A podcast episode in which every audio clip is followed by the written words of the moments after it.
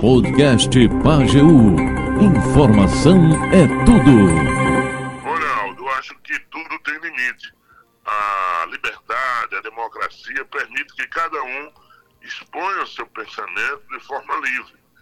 E agora nós não somos obrigados a concordar com posições discriminatórias que excluem, que tenta humilhar, que menospreza, que desqualifica toda uma população valorosa, trabalhadora, um povo que ajuda o Brasil a se desenvolver desde que existe gente morando, habitando no Nordeste brasileiro. Então, o governador de Minas Gerais fez umas declarações e umas comparações é, como se o Nordeste fosse um peso, é, afirmando que era uma vaquinha que produzia pouco e que necessário é, ter políticas no sul do país, os governadores se uniram, os estados, o centro-sul, para encarar o Nordeste, né? Em outras palavras, eu estou aqui tentando interpretar o que ele afirmou. Então, não é possível que a gente, as autoridades, a população, é, aqueles que têm mandato, sobretudo, que a gente se conforme. Nós nunca quisemos nem queremos brigas com nenhum brasileiro. O Brasil é um só de norte a sul. Só que, pela dimensão do país, todo mundo sabe que há uma desigualdade regional. As desigualdades sociais, o grau de vulnerabilidade é muito maior no norte e, sobretudo, no nordeste também, onde os indicadores sociais são muito mais baixos.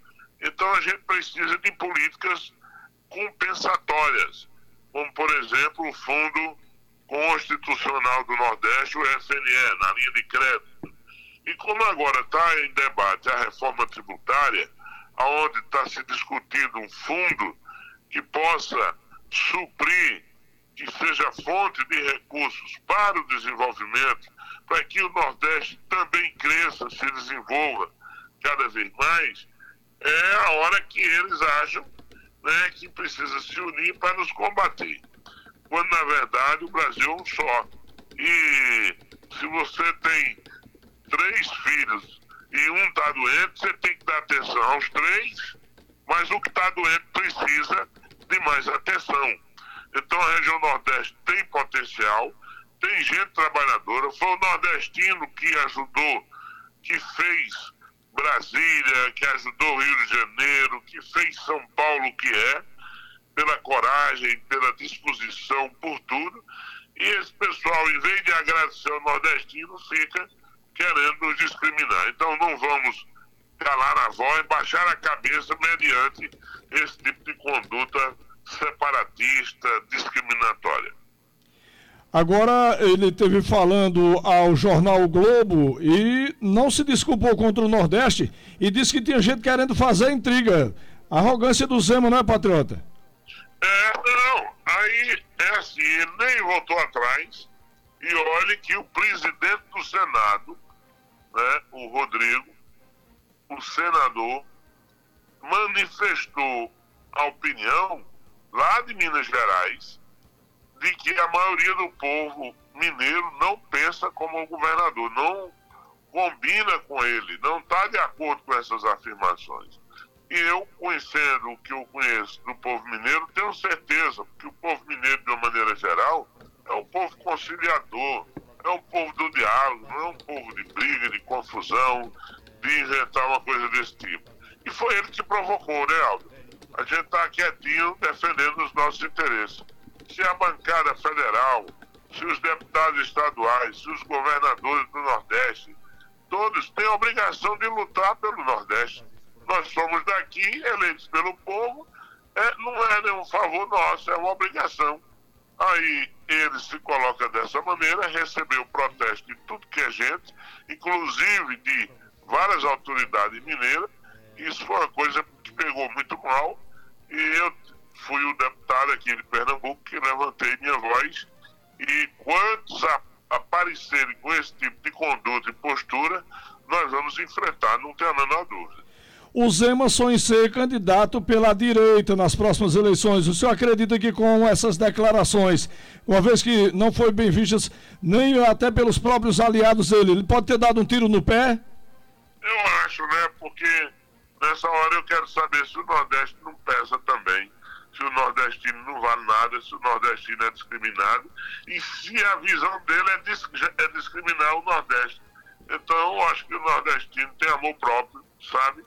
E jamais, se ele for candidato, ele vai ter o apoio é, da maioria dos nordestinos. Pode ter um ou outro desavisado que não acompanha noticiário, desinformado, que possa acontecer. Mas a campanha contra ele aqui no Nordeste não deve ser boa para ele, não. Mas é isso, ele tem esse projeto na cabeça de querer ser presidente, né? E ainda diz que é do Partido Novo, se fosse do Partido Velho.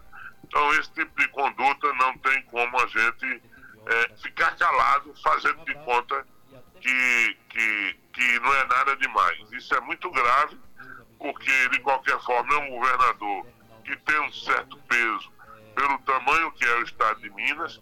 Ainda bem que a população mineira não combina, não, a sua maioria não concorda com esse tipo de conduta.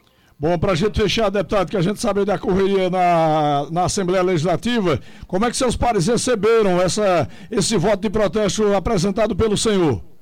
Não, não, a recepção é muito boa, todo mundo está entendendo aí, não tem partido da esquerda, da direita, do vermelho ou do azul. Aí é o amor que a gente tem pelo Nordeste, pelo nosso estado de Pernambuco. Nessa hora, a senhas abelhas tudo, viu? a gente tem tido solidariedade e apoio de todos os colegas, independente da, da questão partidária. Isso até agora não apareceu ninguém para rebater, a imprensa tem dado o espaço necessário, isso tem sido muito importante para todos nós. Porque não é um protesto de patriota.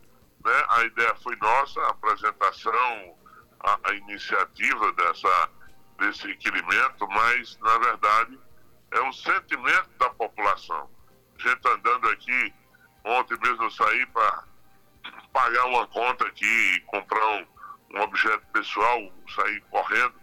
Aí muita gente que me encontrou estava né, me parabenizando exatamente por isso, além das ligações e a solidariedade de uma maneira geral. Graças a Deus. Muito bem, deputado estadual José Patriota, muito obrigado e sucesso. Um abraço para você, aos ouvintes a todo o povo de Afogados e do Pajeú e de Pernambuco que nos escuta e do Nordeste, que nessa hora é o Nordeste que está em jogo. Aquele abraço